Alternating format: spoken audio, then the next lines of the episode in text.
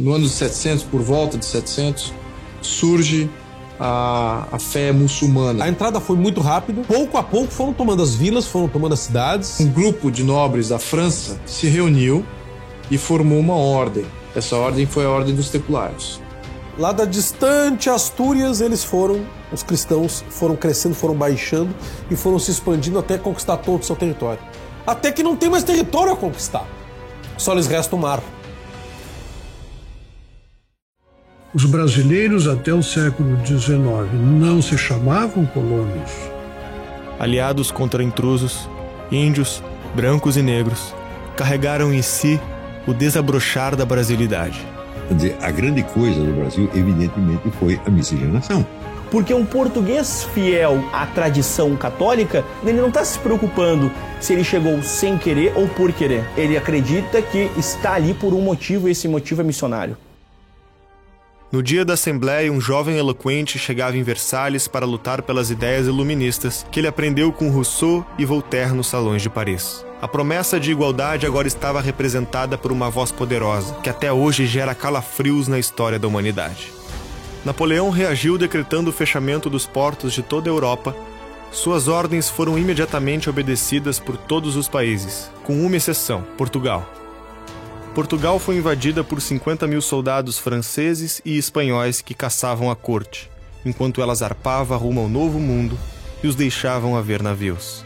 Foi no dia 13 de maio de 1817 que o filho de Dom João VI casou-se com a princesa austríaca. Em Portugal, alimentava-se a esperança de que terminava a guerra com Napoleão, levando Dom João VI a finalmente tomar a decisão de voltar sozinho para Portugal, deixando seu filho como regente do Brasil. Tanto José Bonifácio quanto Leopoldina desejavam a permanência de Pedro no Brasil. Ele cria a ideia de estabelecer um império no Brasil, ou seja, como se fosse uma, uma quebra. Arrancando a braçadeira azul e branca que simbolizava Portugal, Pedro atirou-a no chão, dizendo: Tirem suas braçadeiras, soldados. A nossa divisa de hoje em diante será independência ou morte.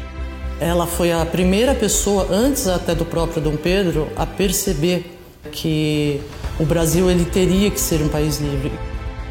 Esses dois anos, ele ensinou as bases, deixou no coração do Pedro um amor profundo pelo conhecimento, pelo saber e um amor profundo pelo Brasil. Exatamente o que o Pedro I queria, lembra-se? Em 1840 ele assume, mostra uma grande desenvoltura, começa a fazer as instituições funcionar, compreendendo muito bem os defeitos delas. A vitória sobre Solano Lopes na Guerra do Paraguai resultou o ápice do progresso ao Império. Vivíamos aí uma belle époque uh, brasileira. A abolição era uma causa social, mas ao mesmo tempo que você, ao defendê-la, tinha muito a perder.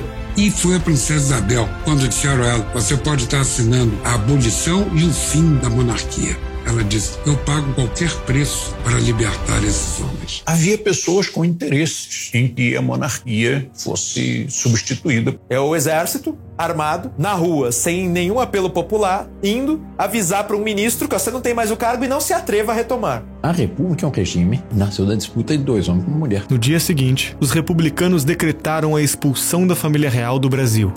Mais tarde, dirigiram-se à Câmara Municipal na improvisada cerimônia onde proclamaram a República.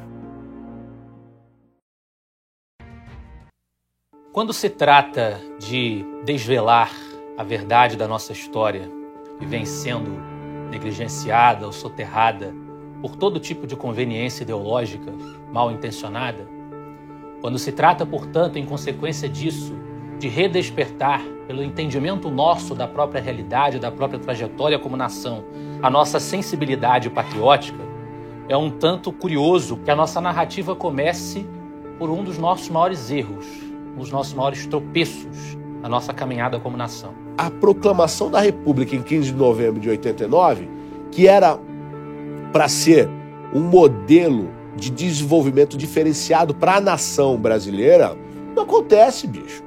E não acontece justamente porque não tem uma análise, um olhar atento ao que é o ser brasileiro, o que é essa realidade nacional, o que é esse mosaico de culturas dentro do território como um todo.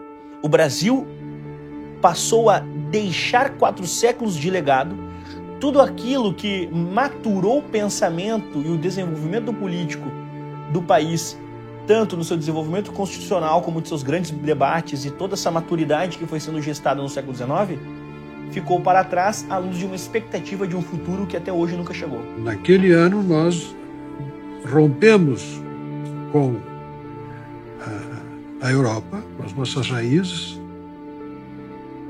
e começa ali o nosso complexo de cachorro vira-lata. Porque o que nós tivemos no 15 de novembro de 1889 foi uma indignidade, uma ofensa a um dos maiores patriotas e homens públicos que nós tivemos, que foi o imperador Dom Pedro II, um homem que amava, sem sombra de qualquer dúvida, a sua pátria, a sua nação, que foi escorraçado da maneira mais indigna. Nós substituímos os símbolos nacionais. Então é uma ruptura drástica de um período para outro. Explicação nacional, identidade, constituição, legado. A nossa bandeira monárquica, ela salientava a nossa formação nacional. Então foi um processo de regressão que nos trouxe ao padrão em que o Brasil se encontra hoje. O Brasil está sempre pulando de galho em galho, de governo em governo, com promessas de refazer tudo do zero e deixar para trás qualquer tipo de construção mais duradoura, mais sólida. Nossos pilares institucionais são de areia.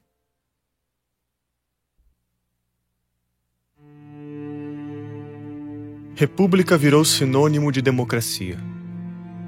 Mas será que é assim mesmo?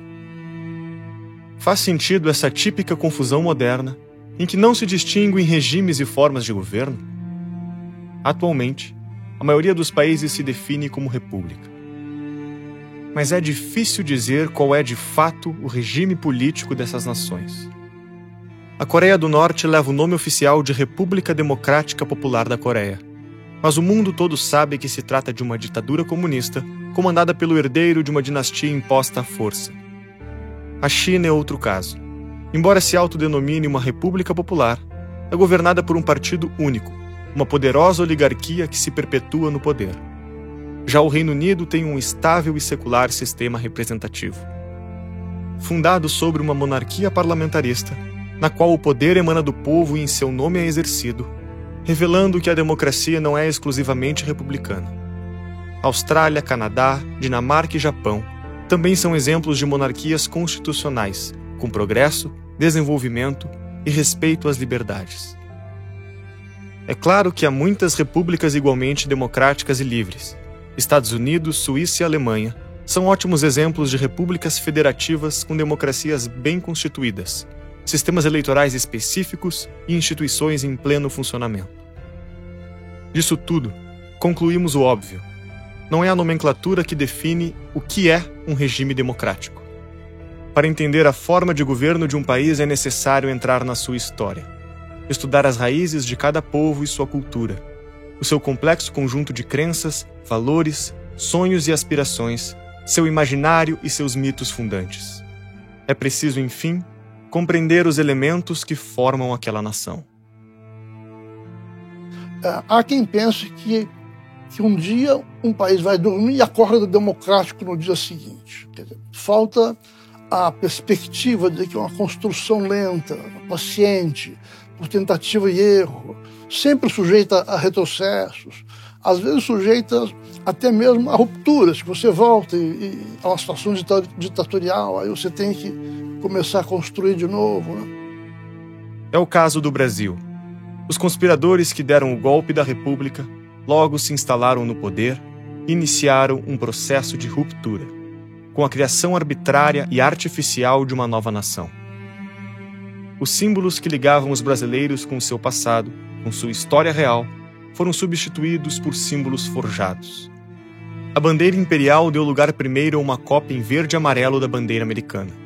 Depois, veio a bandeira republicana como a conhecemos, contendo o lema positivista Ordem e Progresso.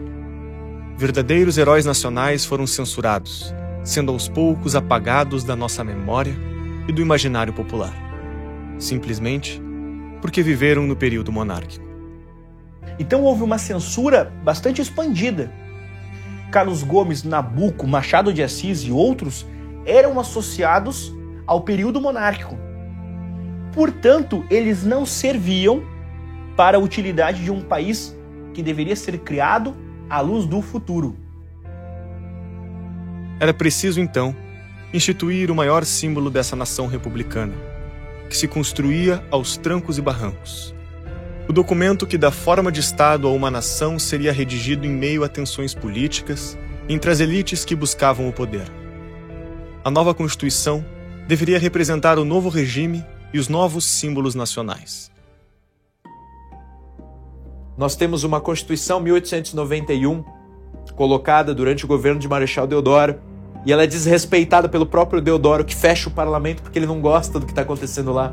Ele não se sentiu bem no jogo democrático, o tempo inteiro ficou procurando maneiras de fechar o Congresso, silenciar o Congresso e, evidentemente, mais tarde até renunciando à presidência e desistindo porque achando que ele não tinha vocação para aquele jogo democrático. Quem assume depois de Deodoro é Floriano Peixoto. Ele faz uma declaração no seguinte sentido: Eu acho que a podridão que existe nesse país só pode ser resolvida com uma ditadura militar. Esse é o papo do Floriano Peixoto. E ele reprime violentamente, reprime os monarquistas, reprime a liberdade de expressão, níveis extremos. É um dos regimes mais, os governos mais repressores que o Brasil teve, é o de Floriano Peixoto. Mas pelo menos ele passa o mandato para o sucessor civil. Com a posse de Prudente de Moraes, a cooperação entre o Estado e as oligarquias se fez presente no Brasil com força máxima. As oligarquias dos estados vão se vinculando entre elas e você vai formando esse estamento burocrático, que era um grupo que mandava completamente e submetia todo o restante a ele. O café representava mais da metade da nossa economia. Para se legitimar junto a tamanho poder, o governo passou a aceitar as ordens dos oligarcas do setor. Tinha muito a ver com a anomia que se instalou, uma vez que a coroa, unidade simbólica, e o poder moderador saem de cena. E é isso que segura as elites oligárquicas das regiões. Então começa a ver um, duelo clânico. Era um duelo de famílias, de clãs, as, as oligarquias se enfrentando. A política do Brasil na República Velha é isso, é um duelo de clãs. O conluio entre as forças políticas e econômicas virou uma lei tácita do café do início do século passado às empreiteiras do novo milênio, pouca coisa mudou. Mas o fato é que um grande sistema de corrupção e troca de favores se instalou. As relações de promiscuidade entre poderosos passaram a ser a regra. Os barões do café de São Paulo e Minas Gerais, principais produtores da commodity, eram apoiados pelas oligarquias dos outros estados da federação. Juntos, todos defendiam seus interesses perante o governo federal. Este, por sua vez, tratou de se acertar com as esferas estaduais, chegando ao acordo de que não interferiria nas políticas locais, desde que recebesse o devido apoio dos governadores. Finalmente, no âmbito municipal, o conluio era forçado, a cabresto. Os grandes latifundiários, conhecidos como coronéis, possuíam um controle político de uma determinada região. O coronelismo nada mais é do que uma pessoa ter nela mesma um poder social. O coroné. Olha isso. O voto era secreto e era declarado em voz alta, o que permitia a pressão dos coronéis sobre os eleitores para que votassem em seus afiliados políticos. O cara tem um poder que ele amplia em toda a sua área de atuação, o seu círculo de latência, a sua mão tá. É só montar e vai dizer para quem que o cara, o fulano de tal, vai votar. Para manter essa estrutura. Os coronéis, como título formal, já havia durante o Império, mas o poder, a relevância, né? Aquela coisa ruim que a gente aprende depois nos livros de história, só aconteceu depois do fim da, do, do Império Brasileiro. Antes, eles eram muito controlados e enquadrados pela, pela, pelo imperador. Além da coerção padrão, outros expedientes eram utilizados, compra de votos, votos fantasmas e até mesmo violência física. Tudo isso azeitado com o dinheiro que vem basicamente do nosso único grande produto, que é o café. Essa república nossa, que mais tarde vai se chamar República Café com Leite, ela é azeitada com dinheiro que vem do campo, que mantém a estrutura política, que vai manter a mesma ideia do dinheiro que vem do campo. Cadê o industrialismo aí? A industrialização está onde? Não está. Então, quando se fala no federalismo da República Velha, autonomia dos estados, federalismo decantado em prosa e verso, isso é um pouco de ilusão, aliás, muito de ilusão. E, na verdade, essa, essa autonomia dessas elites, que permanecem as mesmas, né, que estão garantidas ali na sua posição pelo presidente, ela se deve à chancela do poder central. Uma coisa depende da outra o tempo inteiro. É, ou você está no poder e está tá vivo, rico, feliz, ou você está fora do poder, está pobre e morto. Ou seja, é um ciclo vicioso que não se corrompe. Você não tem um outro ciclo virtuoso para compensar isso aqui. Você não tem industrialização no Brasil. Por exemplo, convênio de Taubaté, feito no início do século XX. O que, que foi isso? Os grandes produtores produziram muito, o preço do café ia cair. O que, que o governo faz? Compra o excedente da produção para manter o preço do café. Para que isso? Para manter o dinheiro desses produtores injetando neles também. Então, o que eles criam logo no começo ali, na Primeira República, né? República Velha, como eles chamam, foi o funding loan. O funding loan nada mais foi do que uma, um comprometimento de dívida externa com uh, bancos ingleses para financiar agricultura e pecuária no Brasil. Mas não era investimento, era um empréstimo a juros bizarros, na qual o governo deu todo o dinheiro que vinha do saneamento do Rio de Janeiro, todo o dinheiro que ia na Central do Brasil, para pagar essa dívida com a Inglaterra. Para onde? Para tapar buraco. Para variar. Nós estamos sempre correndo atrás do próprio rabo nessas questões. Pessoas que queriam desenvolver a indústria no Brasil ficaram extremamente limitadas, porque o Brasil já estava comprometido em dar garantia aos oligarcas da pecuária e do café. Isso atrasou o Brasil exatamente quando a Revolução Industrial estava no seu pico na Europa e nos Estados Unidos. O Brasil aqui puxou o freio de mão e limitou o crescimento da, da indústria. Então foi um, um erro estratégico, pagamos o preço até hoje. Como entender esse período histórico? Ele não tem muito a ser entendido. Ele é um período estagnado. Todos esses arranjos serviam para manter o governo sempre nas mãos de um grupo, alternando apenas o ocupante do gabinete presidencial. Ora do Partido Republicano Mineiro, ora do Partido Republicano Paulista. Entre coronéis, barões e governantes, o público e o privado eram misturados e a população era subjulgada. Durante duas décadas, o forte esquema de corrupção entre elites cafeeiras elegeu presidente após presidente. O acordo garantia que as oligarquias estaduais apoiariam sempre o mesmo candidato, dando continuidade às políticas que os beneficiavam. Você não tem mais o partido moderador, que é o partido do imperador. Agora você tem o partido do quê? Do presidente da República, que esse presidente pode ser mineiro ou pode ser paulista. Fica aí a estrutura. Não muda, não se altera. A República Oligárquica seguiria por muito tempo impávida e colossal, não fosse um desentendimento no núcleo de comando. A escolha do candidato governista para as eleições de 1930 mudaria os rumos da nossa história política. O acordo dizia que o próximo presidente seria indicado pela elite mineira, pela oligarquia mineira. Tinha até um nome, o governador de Minas Gerais da época. Washington Luiz vai lá e diz: não, meu candidato é Júlio Prestes. São Paulo vai manter a política que eu estou fazendo, em nome da minha política eu vou indicar. Ele indica Júlio Prestes. Ao quebrar o acordo dos republicanos de Minas e São Paulo, indicando o também paulista Júlio Prestes, o então presidente Washington Luiz desagradou a oligarquia mineira e seus apoiadores, que viriam a se unir com os paraibanos e gaúchos para concorrer contra os paulistas nas eleições. Formava-se a Aliança Liberal. Na verdade, era uma conjunção de forças tenentistas centralizadoras, oligarquias descontentes com a outra oligarquia, quer dizer, liberal, muito pouco. Esse novo grupo político lançaria um candidato que entraria para nossa infame história e mudaria o rumo das relações políticas no Brasil. Getúlio Vargas ele era uma personalidade extremamente conflituosa internamente. Ele conseguia ser autoritário sem parecer autoritário. Ele fez a carreira inteira dele exatamente fazendo esse jogo. Sou um autoritário amado. Ele sempre foi um homem muito prático, capaz de se adaptar às circunstâncias. Até certo ponto, vamos dizer que era um gênio político. Então ele tinha esse estilo autoritário, fofinho. O Brasil até hoje, a visão do, do brasileiro até hoje, do Getúlio Vargas, é de um autoritário fofinho. Ele foi extremamente inspirado pelas ideias positivistas em voga no Brasil naquele momento. Esse pensamento, essa maneira de ver, né, que você, o governo é o governo dos, dos, dos que sabem, né, é uma ideia que o Vargas evidentemente adota. Ele está crescendo com uma força muito grande. Ele tem um carisma enorme, uma capacidade de diálogo estupenda, uma retórica que quase nenhum líder no Brasil conseguiu uh, imitar. E nesse período no mundo está surgindo fascismo.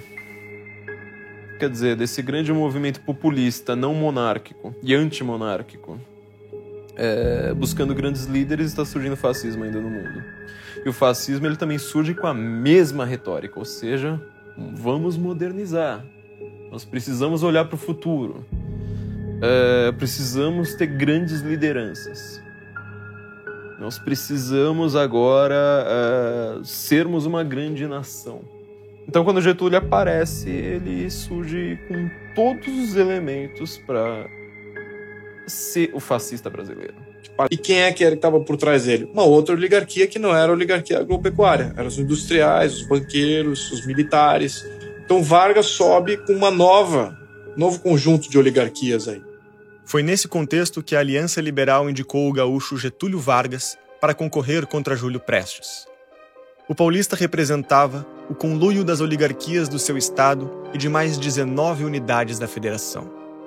Com larga vantagem, Prestes é eleito para a presidência do país. Sua posse ocorreria no simbólico dia 15 de novembro. Mas Vargas tinha outros planos. Júlio Prestes jamais sentaria na cadeira do presidente da República. Graças a uma nova revolução, a mais uma tomada de poder, a mais um golpe. Tudo começou em Porto Alegre, com a tomada do quartel-general da Terceira Região Militar. No ataque aconteceram as primeiras mortes da Revolução, que logo se alastrou por todo o país. Apesar de oferecer notável resistência, os governos estaduais foram depostos pelos militares revolucionários sem grandes dificuldades. Tropas mineiras e gaúchas marchavam rumo ao Rio de Janeiro enquanto Vargas aguardava em Curitiba as notícias dos frontes de batalha. No final do mês, os militares chegaram ao Rio de Janeiro e depuseram Washington Luiz com um golpe militar. Estabeleceram uma junta provisória, que entregaria o poder a Getúlio no início de novembro daquele ano. Os militares fizeram a República. 30, você acha que o Getúlio chegou lá como? Os militares é que ficaram atrás, mas eram os que mandavam. Na tarde do dia 1 de novembro de 1930, no Palácio do Catete, Getúlio Vargas assume a presidência. Era o fim da República Velha e das oligarquias estaduais.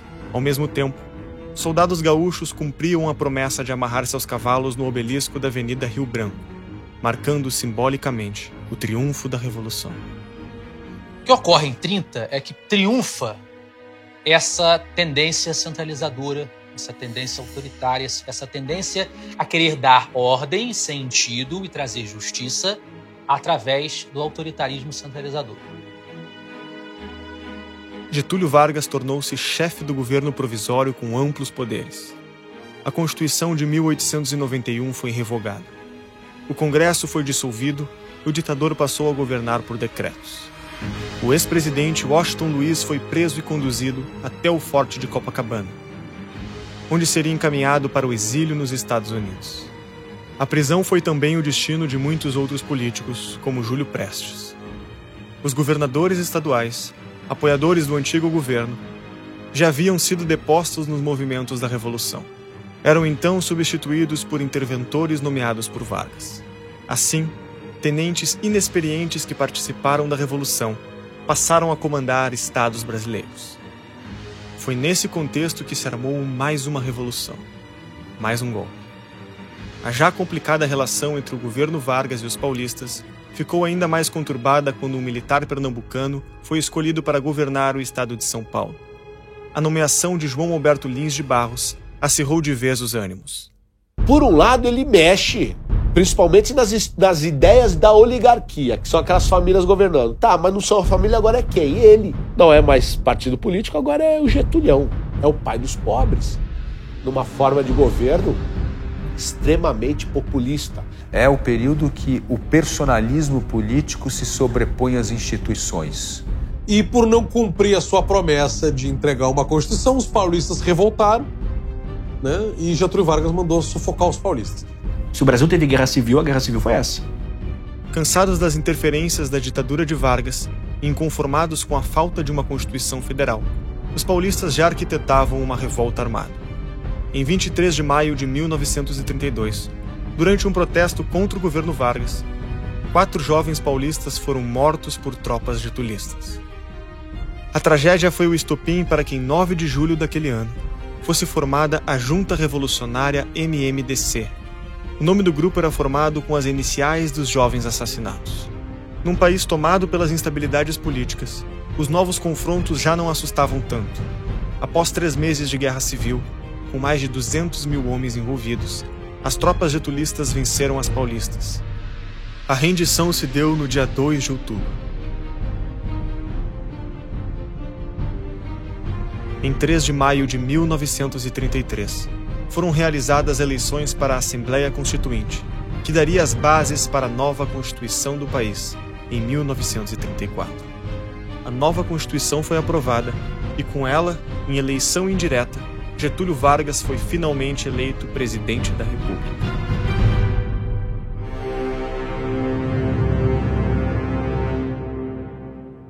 Então ele começa uh, a estatizar uma série de coisas. A Constituição de 1934 nacionalizava o subsolo, nacionalizava bancos, nacionalizava seguradoras, fechava o Brasil para comércio externo, era extremamente protecionista. O, o modelo que Vargas adota uh, já é o modelo mais em linha com um país socialista, fascista. os fascistas, eles meio que pegaram um pouco de cada modelo, né? Eles pegaram o capitalismo, eles aceitaram o capitalismo, mas pegaram um Estado imenso, um capitalismo submetido aos interesses do Estado. O Vargas fez a mesma coisa no Brasil. Os modelos dele eram, evidentemente, Mussolini, Hitler. Né? É, inclusive, ele tinha, tinha certas similaridades mentais com Hitler, a apreciação por Nietzsche. Tanto ele quanto Hitler sabiam trechos inteiros do Nietzsche de cor. Né? E ele achava um pouco que ele era o super-homem do Nietzsche. Né? Sou o grande Führer da nação, né? sou Duce, sou o condutor. Eu vou tirar a gente do ostracismo e levar este país para frente para o futuro, apontar para o futuro. Ele foi considerado por muitos historiadores como o brasileiro, ou o presidente brasileiro mais importante de todos. É difícil discordar de uma sentença como essa, de, um, de uma análise como essa, porque boa parte do Brasil de hoje ele foi construído por Vargas. Esse Brasil que já largou praticamente toda a história para trás. O Vargas ele consegue assim quase colocar assim um, um novo Gênese 1 a respeito do Brasil. Naquele momento, o Getúlio quer construir um outro Brasil, mas com base em outros elos. Quais elos? Por exemplo, no carnaval e o futebol. Bom, eu não tenho nada contra estas duas coisas, mas se você precisa tirar os valores principais, que são os valores identitários, e no lugar deles você precisa colocar um esporte e um evento festivo, né, que é quase uma válvula de escape para o povo brasileiro, você de fato está rebaixando o povo. Tem tudo a ver com a história do fascismo e do comunismo, que é o Estado cooptar a identidade nacional e produzir essa identidade nacional a partir do Estado, que vai então formando a identidade das pessoas a partir da propaganda centralizada que ele faz. Vai criando uma identidade nacional. Tem uma frase que, tirada de contexto e, e mal interpretada, é muito injusta, na minha opinião, que o patriotismo é o último refúgio do canalha. E ali eu acho que ele quer dizer o nacionalismo. Ali ele quer dizer colocar os supostos interesses da nação interpretados de forma errônea como os interesses que eu, governante, defendo e quero, acima de tudo, inclusive da ordem, da lei, dos princípios e valores e do indivíduo. Eu acredito que o nacionalismo no Brasil, ele acabou servindo à estatização, à limitação do capitalismo no país e à noção de capitalismo centralizado pela mão do Estado. E aí você tem a ideia do canto orfeônico, todo mundo vai cantar junto, e as músicas, e todo mundo vai desfilar nas ruas, a marcha da juventude, né? que tem um componente nacionalista muito fascista de, de, de conteúdo, né? de você vai mobilizar todo mundo em torno da nação, em torno do chefe. Também toda uma ideia de você usar os novos meios de comunicação de massas. Né? Você vai usar o rádio, né? a ideia do rádio como grande elemento de mobilização. Seguindo as práticas populistas implementadas por Joseph Goebbels na Alemanha nazista, Vargas passa a utilizar o rádio como principal instrumento de difusão da propaganda governista. Vargas soube utilizar o rádio, soube estatizar o rádio. Com o nome original de Programa Nacional, a Voz do Brasil foi criada em 22 de julho de 1935, revolucionando a comunicação entre governo e população. Assim, a figura do presidente passava a se aproximar das pessoas. Esse tipo de expediente centralizador não era novidade. Pouco tempo antes de instrumentalizar o rádio, Vargas já havia estruturado a educação formal brasileira, que passava a seguir diretrizes padronizadas pelo poder central. A ideia que ele tinha é que você ia ter uma universidade modelo, né? você ia ter uma universidade, que é a Universidade do Brasil, todos os cursos iam ser detalhados, definidos o conteúdo em detalhe, por escrito, e que ia ser ensinado, e o resto do Brasil ia repetir. Eu vou uh, eliminar né, a, digamos assim, a vivência histórica e cultural regional, né, e criar uma cultura a partir do sistema de ensino, né, uma identidade cultural uh, desde cima. A ideia de você construir a nacional... o símbolo da nacionalidade, os hinos, os heróis nacionais, você inventa, na verdade, né? todo um panteão de heróis nacionais que não existiam. Gerida pelo Estado, pelos seus ministérios, pelos seus intelectuais, né? por aqueles, os artistas que vão virar símbolos e que vão apertar a mão do presidente. Para cumprir com suas ambições de remodelar o imaginário nacional, Vargas precisava se utilizar da elite letrada do país para que contribuíssem com seus objetivos. Era um homem de uma grande capacidade e que sabia dialogar com os intelectuais verdadeiramente importantes da época. Tendo uma demanda nacional viva, que era a questão do analfabetismo e outras coisas desse tipo, ele vai dizer assim: precisamos de escolas. O Estado precisa se envolver muito mais nisso. Intelectuais vão ficar sensibilizados quanto a essa questão e vão entrar de cabeça no pensamento pedagógico nacional. De forma muito perspicaz, Getúlio cooptou intelectuais para que reforçassem na população brasileira as crenças necessárias ao sucesso de suas medidas de governo. Se de um lado nós temos esse Getúlio, nós temos aquele Getúlio que vai também prender o Graciliano Ramos, vai prender o Gilberto Freire, entende? Então, ele quer sim o intelectual do seu lado, mas do seu jeito. De governo devia ser social. No momento em que o mundo está enfrentando uma vaga, uma onda centralizadora e autoritária. Temos o despertar do nazifascismo, dos autoritarismos europeus, nós temos o, o stalinismo imperando. Nós temos então muita gente acreditando firmemente que o liberalismo morreu. Não dá mais para confiar nas instituições liberais. Era o período também de esfacelamento das monarquias europeias. Ou seja, se você já não tem mais uma força, uma autoridade via sangue, via dinastia, via uma família que consiga representar, que ela seja preparada desde o princípio, desde o berço, para não mais viver por si, mas para representar uma nação, agora você teria um líder populista. Com a sociedade de massa, chegou a hora também do sindicato, da massa sindicalistas, comunistas, socialistas, marxistas, populistas, etc. Os líderes passaram a ser tratados como deuses.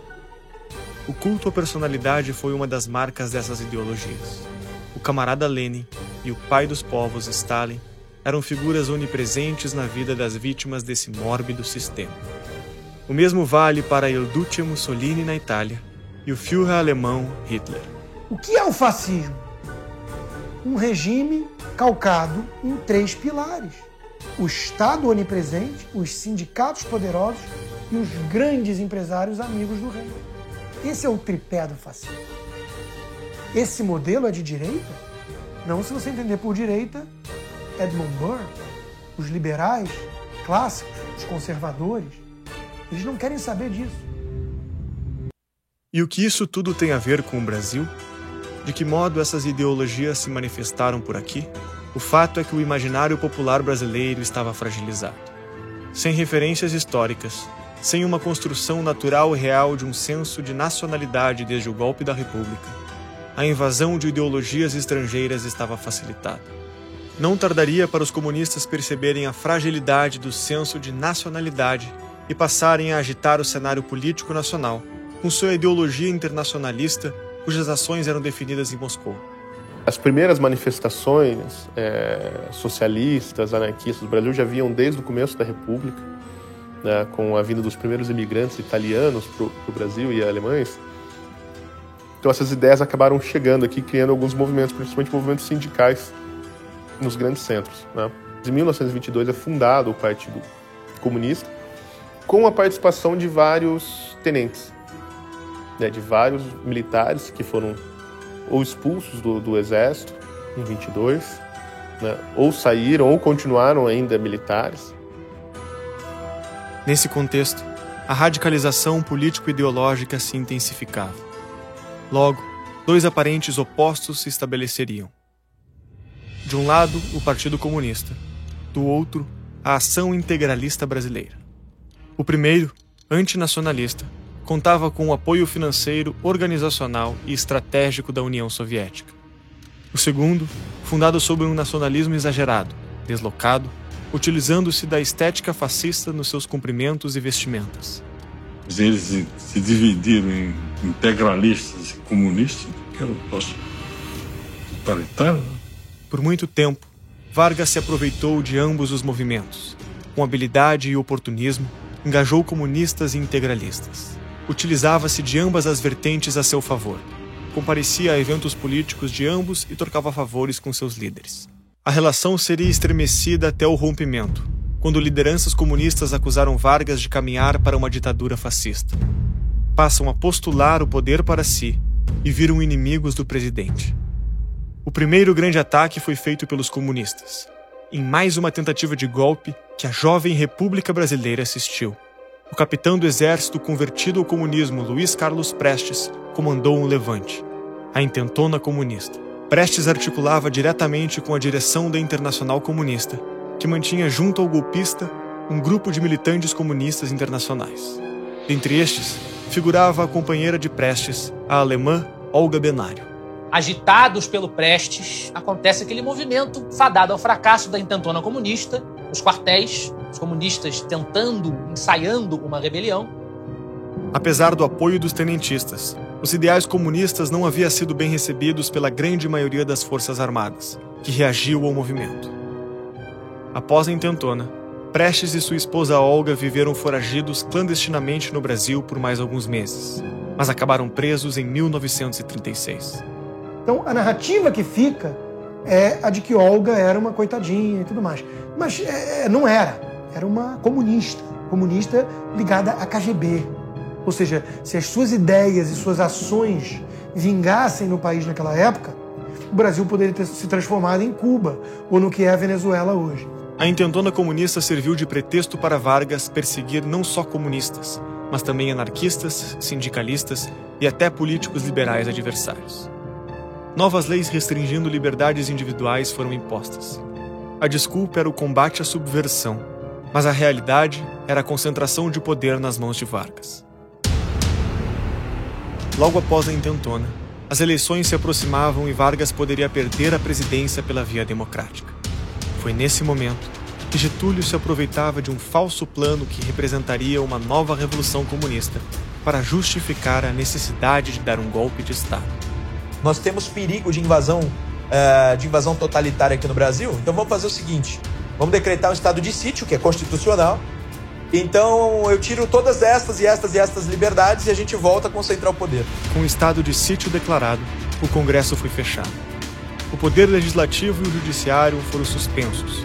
O caminho estava livre para Vargas exacerbar o seu poder e colocar em prática a ditadura mais implacável que o Brasil conheceu na sua história.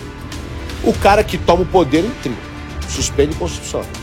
Aí, por pressões paulistas, faz uma Constituição em 34. E aí? 37, quando teria a votação para ele sair fora, o cara me dá um golpe igual Hitler. que é o fogo do hashtag, e proclama o Estado Novo, colocando uma constituição extremamente centralizadora ditatorial. Em 10 de novembro de 1937, o antes golpista e agora ditador Getúlio Vargas se dirige ao povo brasileiro com um manifesto à nação, promulgando uma nova Constituição e instaurando o Estado Novo. Com a finalidade de justificar as medidas autoritárias e centralizadoras, Vargas disse: É a necessidade que faz a lei. Tanto mais complexa se torna a vida no momento em que passa, tanto maior há de ser a intervenção do Estado no domínio da atividade privada. Que tão somente institucionaliza o governo discricionário que Vargas já vinha praticando. Ele que, por índole, por temperamento, por personalidade, era incompatível com a democracia, jamais se compatibilizaria com ela. Estabelece então a ditadura mais completa que o Brasil teve na sua história, que é o Estado Novo. Esse período é o período de eclipse, de obscurecimento de toda a nossa tradição liberal, o período mais fechado que nós temos, mais uh, sombrio nesse aspecto. Quando José Bonifácio disse que o brasileiro seria o novo ateniense se não caísse na tirania de Estado, era sobre esse exato momento que ele falava. Vargas é a personificação da tirania de Estado. O novo Brasil, o Estado Novo, era resultado dos anseios de poder de seu governante. Por decreto, Vargas extingue todos os partidos políticos, atitude emblemática de quem busca o poder total. Todos os prefeitos passavam a ser nomeados pelos governadores dos estados. Os governadores, por sua vez, eram nomeados por Vargas. Era a falência da democracia. Além de controlar todas as instâncias, Vargas queria mesmo era diminuir o poder dos estados, inaugurando a era da federação de mentira que temos até hoje. Para isso, um ato simbólico foi realizado. Uma cerimônia digna da Alemanha nazista, as bandeiras dos estados foram queimadas. Estava proibido ostentar bandeiras e demais símbolos estaduais. Qualquer demonstração de regionalismo era uma afronta ao novo regime. Francisco Campos, ministro da Justiça de Vargas, afirmou: Bandeira do Brasil é hoje a única, hasteada a esta hora em todo o território nacional, única e só, não há lugar no coração dos brasileiros para outras flâmulas, outras bandeiras, outros símbolos. No contexto da formulação do novo brasileiro, estava proibido o ensino de línguas estrangeiras. Essa prática era muito comum em locais de colonização alemã e italiana. Até mesmo em outros setores, como no futebol, o nacionalismo artificial e forçado passou a ser lei, motivo pelo qual o clube Palestra Itália passou a se chamar Palmeiras. Para silenciar os opositores, o governo instaurou o Departamento de Imprensa e Propaganda, o DIP. Seguindo a escola da União Soviética e dos demais países comunistas, a censura à imprensa, marca pragmática das ditaduras do século XX, não poderia ficar de fora das medidas do Estado Novo. O DIP censurava jornalistas e produzia peças de propaganda enaltecendo o governo, tentando transformar Getúlio Vargas em um mito. Getúlio foi o primeiro brasileiro a fazer propaganda pessoal em larga escala, aderindo ao expediente do culto à personalidade, típico do nazismo, fascismo e no comunismo. O rádio e o jornal propagavam Vargas como o pai dos pobres, o homem que lideraria a nação para o seu progresso e desenvolvimento. Getúlio Vargas foi um cancro da política brasileira, um câncer. Ele ele é o pai dos pobres, de fato. Acho que é uma alcunha adequada, apesar de não pelos motivos que os seus adoradores gostariam. É pela quantidade de pobres que ele ajudou a produzir, a parir. Ele e Lula. Aliás, Lula é uma espécie de Vargas remodelado. É um demagogo, é um populista. Além de toda de criar todo o Estado, aquele Estado fascista, aquele Estado bem inspirado no Mussolini, com estatais, né, estatais que a gente ainda hoje está tentando privatizar, ele criou a lei da usura no Brasil. A lei da usura ela proibia uh, empréstimo, ela dificultava empréstimo a juros. Quer dizer, o Brasil mal tinha um mercado financeiro. A intervenção do Estado, tão nociva para a economia, deixou sua marca em diversos setores. O congelamento de preços dos aluguéis, somado a uma série de regulamentações desses contratos, tinha o objetivo alegado de aliviar os custos de vida dos trabalhadores. Mas o resultado foi a escassez de moradias e inquilinos despejados e desabrigados. O que Vargas conseguiu foi uma piora significativa na qualidade habitacional, insegurança jurídica, aumentos expressivos nos preços e na escassez de moradias.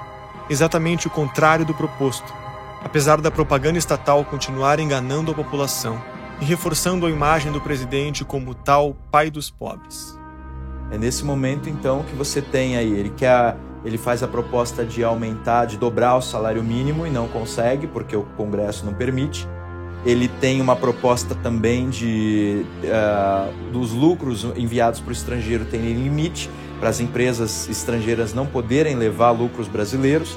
Ele tem ideias basicamente protecionistas e, ao mesmo tempo, ligadas a esse trabalhismo. O Vargas ele se inspira na coisa mais pai dos pobres de todas, que é o programa trabalhista fascista. Criou a CLT, vigente até hoje, depois de mais de 60, 70 anos, inspirada na Carta del Alvoro de Mussolini, um fascista.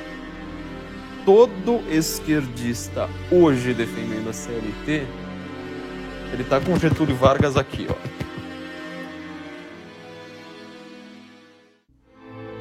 No longo prazo, as leis trabalhistas prejudicam os trabalhadores, aumentando o chamado custo Brasil. Por que investir no Brasil é tão desvantajoso?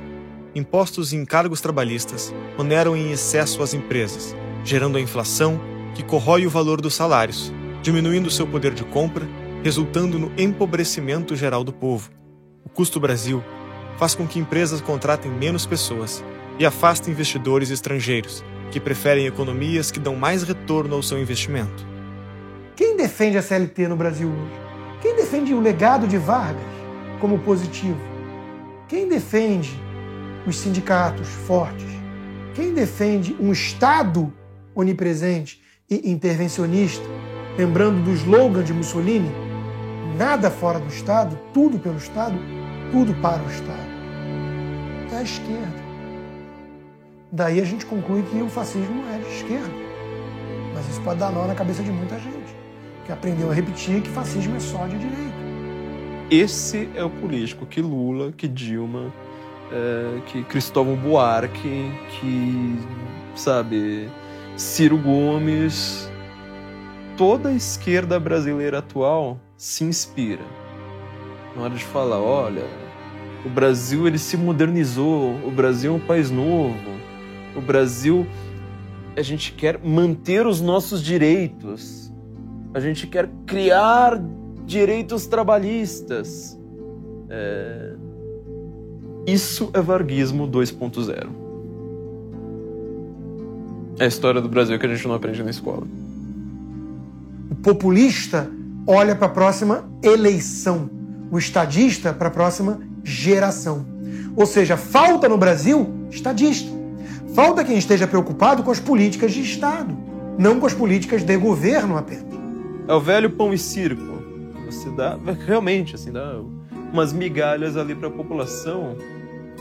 Com pão que a própria população fabricou, você só pega o pão para você devolve umas migalhas, a população fala: sem esse político eu não teria migalhas. Concentrar poder demais no Estado, nesses sindicatos em simbiose com os grandes empresários, isso é tudo aquilo que o liberal não defende. O capitalismo não é isso. O capitalismo não pode ser um capitalismo de compadrio, de laços. Isso é outro modelo, que chamam inclusive de capitalismo por tática perversa contra o capitalismo. Então há uma conexão em termos de mentalidade estatista, intervencionista e autoritária que liga o Marquês de Pombal a Vargas e vai estar presente em Vargas, no regime militar e depois no projeto Lula petista que começa com Lula e termina na Dilma. Essa ditadura que eu considero muito séria, em números objetivos, ela matou mais que o período militar no Brasil. O período militar, tantas vezes citado e lembrado como o grande atentado de nossa história democrática, na verdade, perto do período Vargas, inclusive no contexto da dificuldade de acessar fontes do próprio período Vargas, foi uma brincadeira de criança. Como todo ditador, Vargas tinha o desarmamento da população como um de seus planos centrais. Ele instituiu lá a campanha de desarmamento, sobretudo contra os inimigos dele lá no Nordeste. Daí os caras se desarmaram e foi lá e matou todos. Né? Quer dizer, era um monstro, tá certo? Claro, um psicopata total. É, vale a pena esse contraste de uma frase né, do, do Vargas, quando ele se refere a seus ministros, em que ele diz que é, metade dos meus ministros é incapaz e a outra metade é capaz de tudo. Então você vê exatamente que tipo de gente cercava Getúlio Vargas, né? O Brasil tem uma cultura antidemocrática que enaltece essa figura paterna freudiana que vai cuidar do povo, do berço ao túmulo. Vargas se apresentou como o pai. Lula se apresentava também como pai. Foram homens que estrategicamente compreenderam a nossa orfandade. Nós não temos, ainda que o comportamento coletivo muitas vezes remeta a isso, o brasileiro ele não sente falta de um Messias, o brasileiro sente falta de um pai. É um filho desamparado. E por isso refém de todas essas perversidades ideológicas.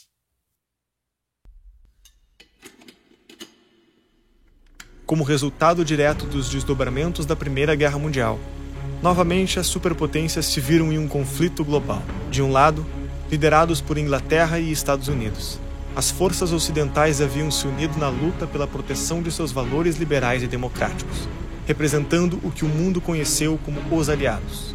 Do outro, o eixo era representado pela Alemanha nazista e pela Itália fascista, que defendiam regimes autoritários e centralizadores. Getúlio era altamente simpático ao eixo nazismo e fascismo. Vargas, que era essa personalidade que estava sempre defendendo extremos, ele começa a guerra torcendo pro eixo. E ele tá querendo entrar na Segunda Guerra apoiando o eixo. O Brasil de Getúlio Vargas ainda não havia entrado na guerra. No entanto, a simpatia ideológica do presidente brasileiro pelos países do eixo estava estampada em seus atos de governo. O que, que, que, direitos trabalhistas tem a ver com a Inglaterra industrial liberal? Que, que direitos trabalhistas vão ter a ver com qualquer potência livre no mundo? No entanto, uh, nós fomos à guerra ao lado dos aliados. Por quê? Muita gente vai falar do acordo econômico da CSN, da siderúrgica, para construir a siderúrgica, para ter a base aqui. Então Vargas topou. Muita gente vai falar disso.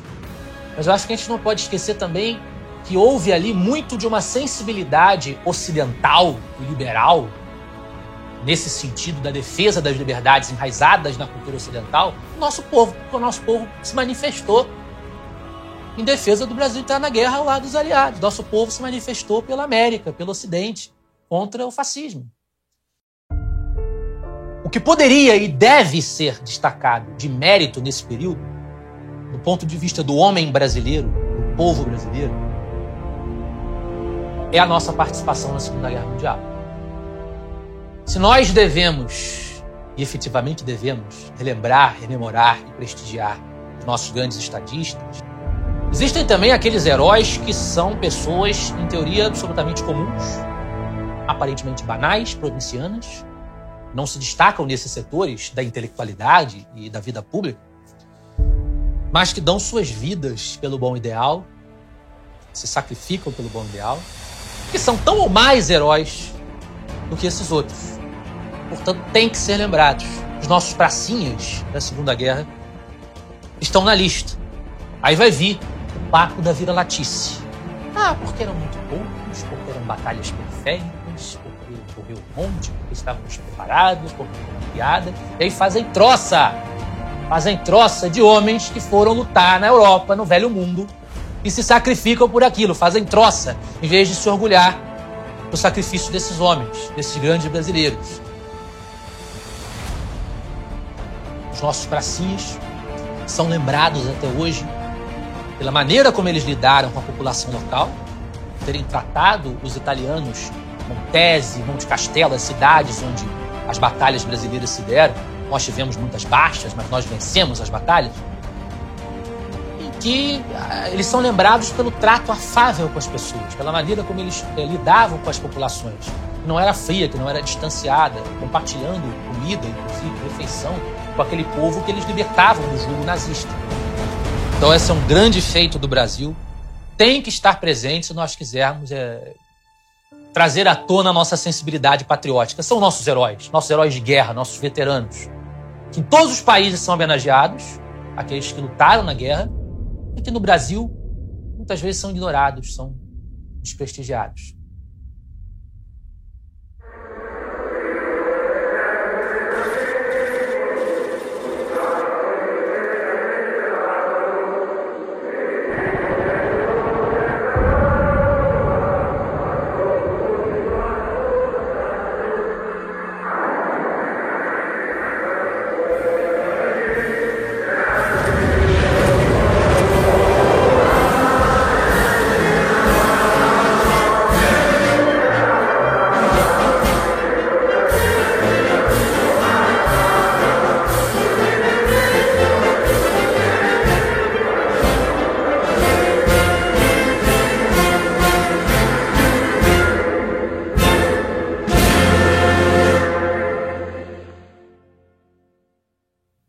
Da Segunda Guerra Mundial, o cenário brasileiro não era favorável ao presidente da República.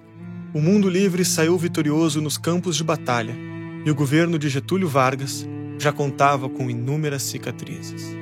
Então o Brasil, ao final, de, ao final da guerra, 1946, estava um, já arruinado financeiramente, né? uma dívida externa imensa, capacidade de financiamento muito baixo, ideologicamente já vencido, porque Vargas havia, no início do, do, seu início de governo, havia se associado mais para o eixo, né, que seriam os nazistas e fascistas, e eles se saíram os grandes derrotados da, da Segunda Guerra. O desgaste natural do regime, o retorno dos pracinhos que lutaram lá fora, do lado dos aliados contra o eixo autoritário nazi-fascista, esse desgaste faz com que chegue um momento, em 45, em que o Estado Novo vai colapsar, não vai conseguir perdurar. Um segundo momento seria o Manifesto dos Mineiros de 43. Que uma parte da elite mineira, elite intelectual e política mineira, publica um documento defendendo que o desenvolvimento nacional não depende da ditadura para acontecer, que, portanto, o senhor Getúlio Vargas deveria uh, tirar o rabo da cadeira, a, bunda da cadeira e uh, ceder o cargo para uma eleição, para um, uma transição democrática de fato.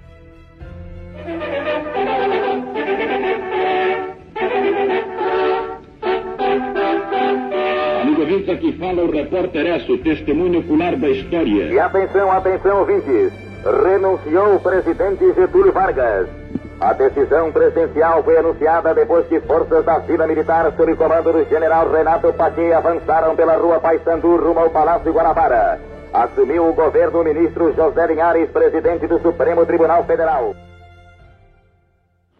Nunca tive medo dos comunistas. Sou contra o comunismo.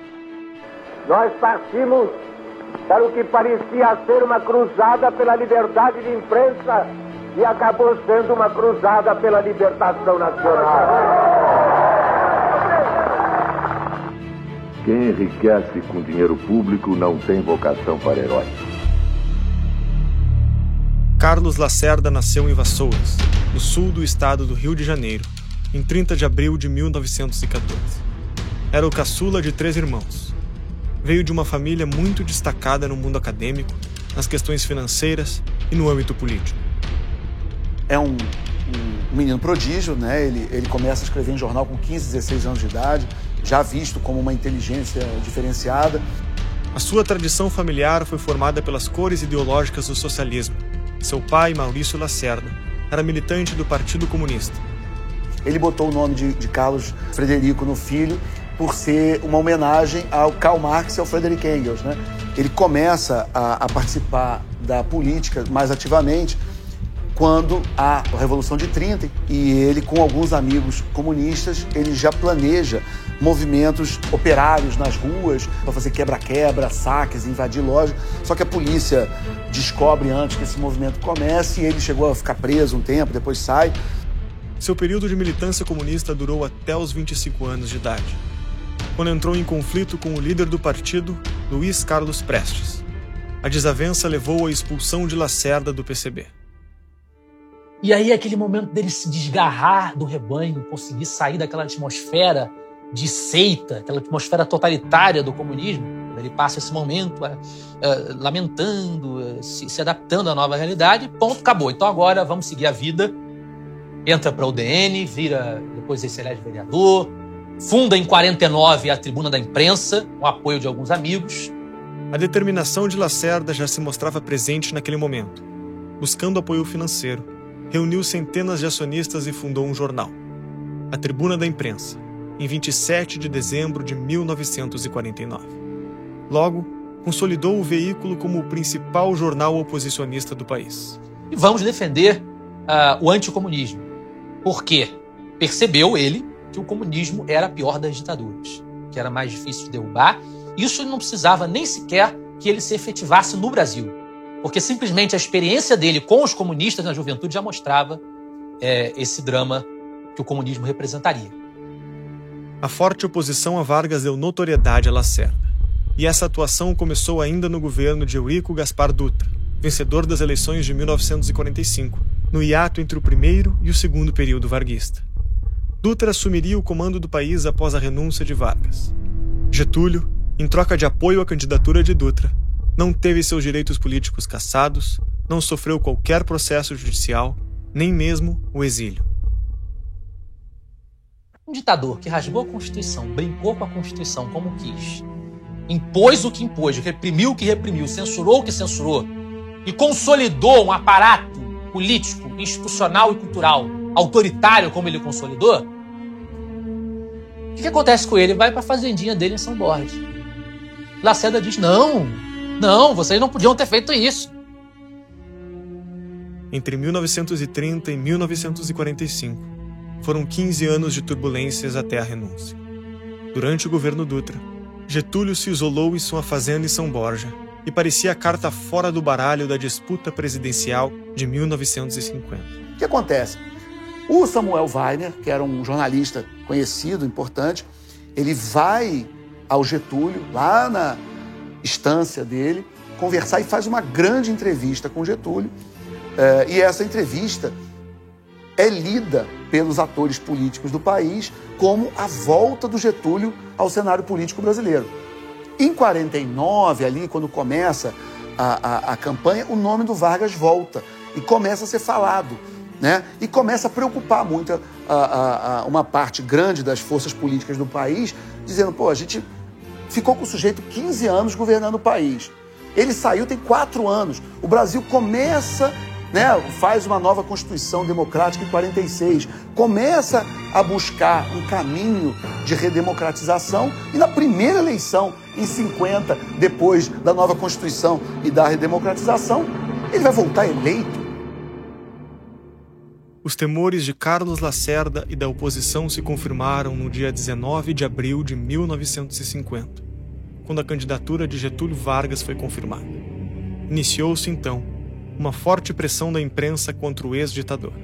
Carlos Lacerda publicou na tribuna da imprensa: O senhor Getúlio Vargas não deve ser candidato à presidência.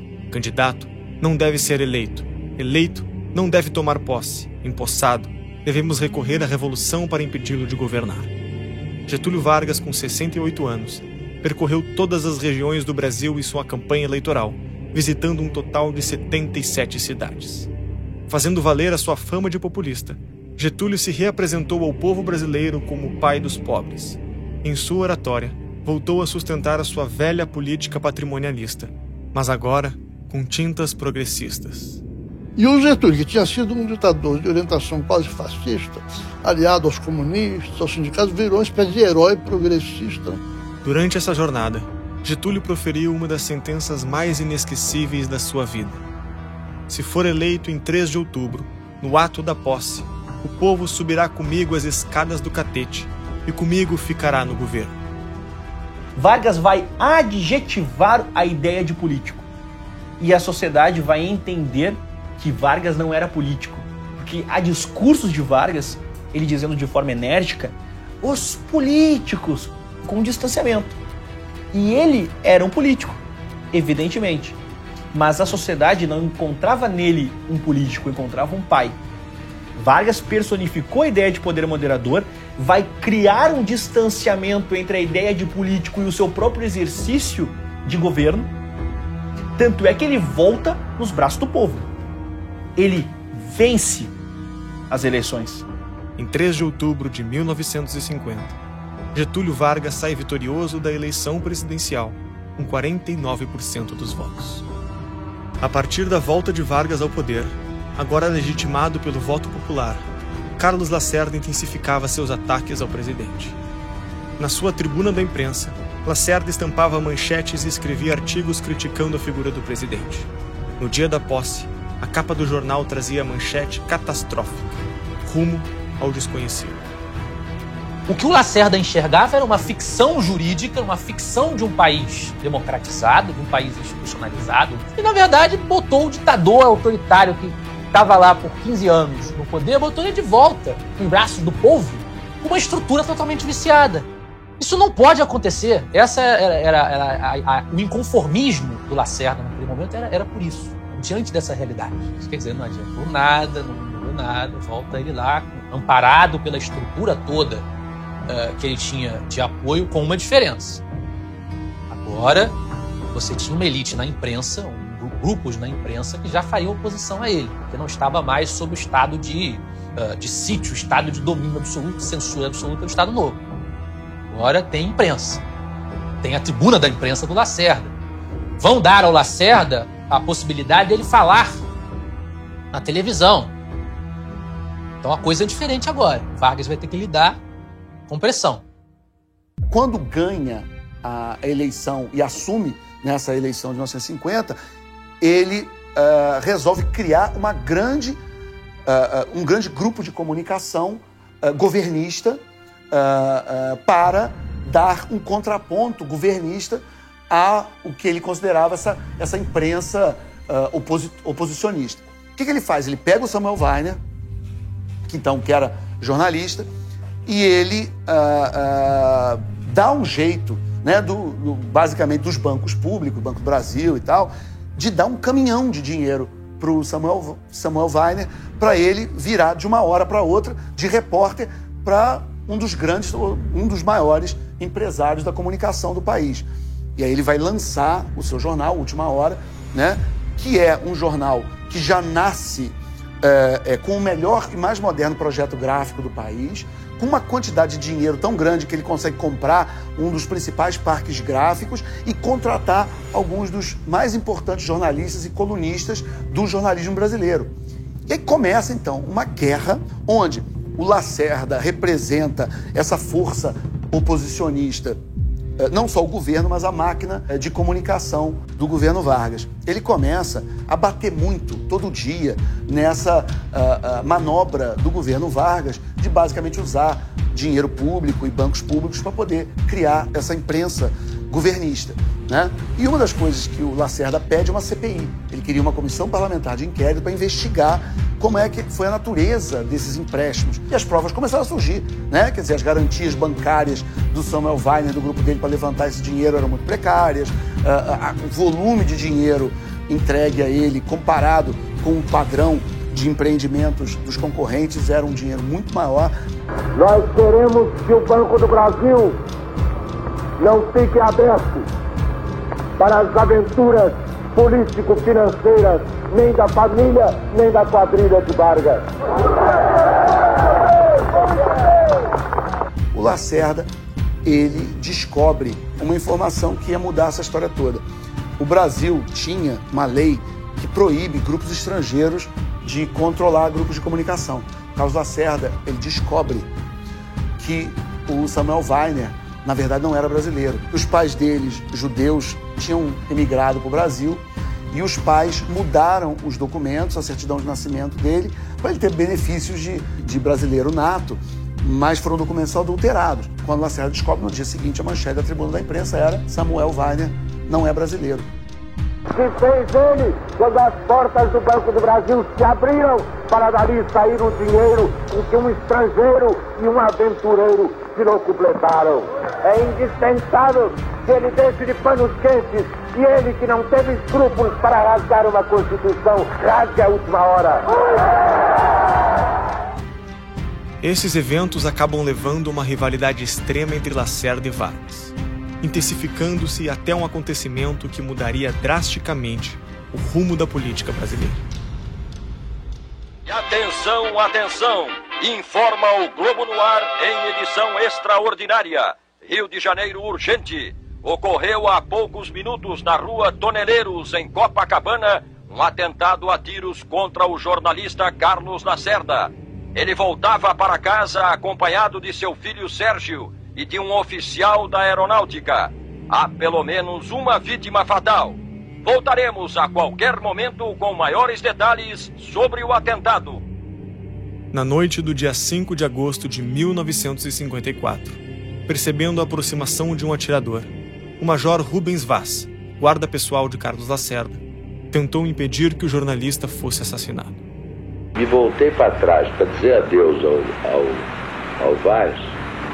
Eu vi um sujeito com um chapéu desabado, um mulato atravessar a rua, estava parado do outro lado, atravessar a rua e vir para trás do automóvel, uma distância assim, uns 3 metros do automóvel.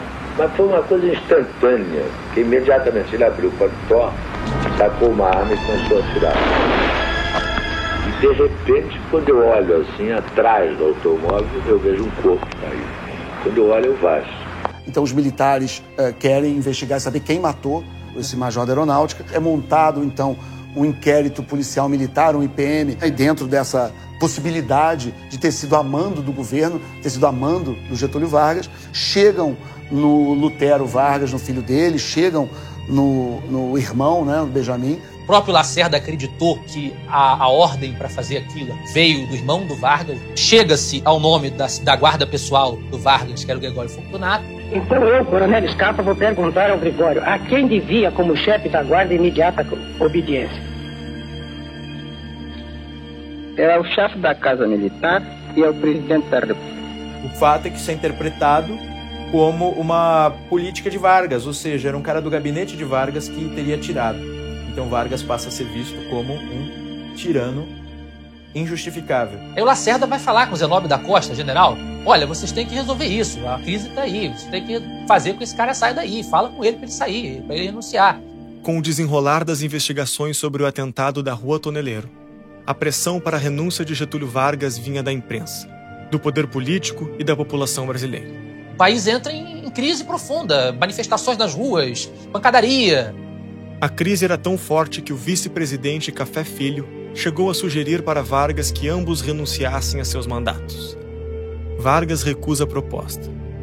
Com todos os setores da sociedade mobilizados contra o presidente e em favor de sua renúncia, o Brasil estava prestes a conhecer um dos maiores traumas da sua história.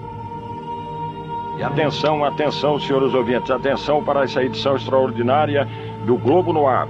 Acaba de se suicidar no Palácio do Catete o presidente Getúlio Vargas. Repito, acaba de se suicidar no Palácio do Catete o presidente Getúlio Vargas. Continue ligado, mais informações a qualquer instante.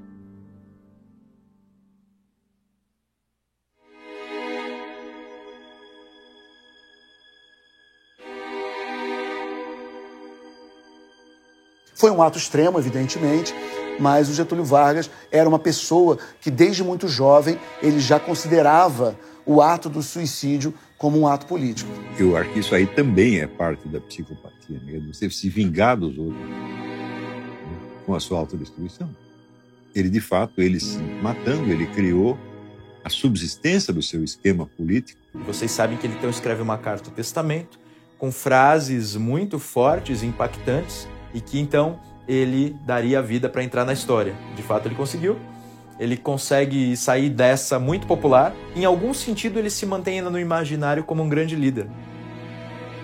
Durkheim, na sua explicação sobre o suicídio, vai descrever exatamente a diferença de um suicida. E Vargas congrega um suicida estratégico, ao dar-se um tiro no peito e não na cara. Vargas entendeu bem que ele precisava manter o seu rosto limpo. Ele precisava morrer, ser lembrado e não desfigurado. E a face é um elemento singular na ideia dos positivistas, onde eu enquadro Vargas em ampla medida. Então há um aspecto de um governo, de um regime, que volta de forma democrática ao poder, que censurou, que perseguiu, mas foi popular. Aí nós temos uma mudança política, diferentemente de Dom Pedro II, que congregava sensibilidades a uma necessidade do Brasil de ter políticos com força, incisivos, coléricos. E Vargas vai ter inaugurado essa tradição de eu preciso de um político que seja pai, que tenha força, que exerça autoridade.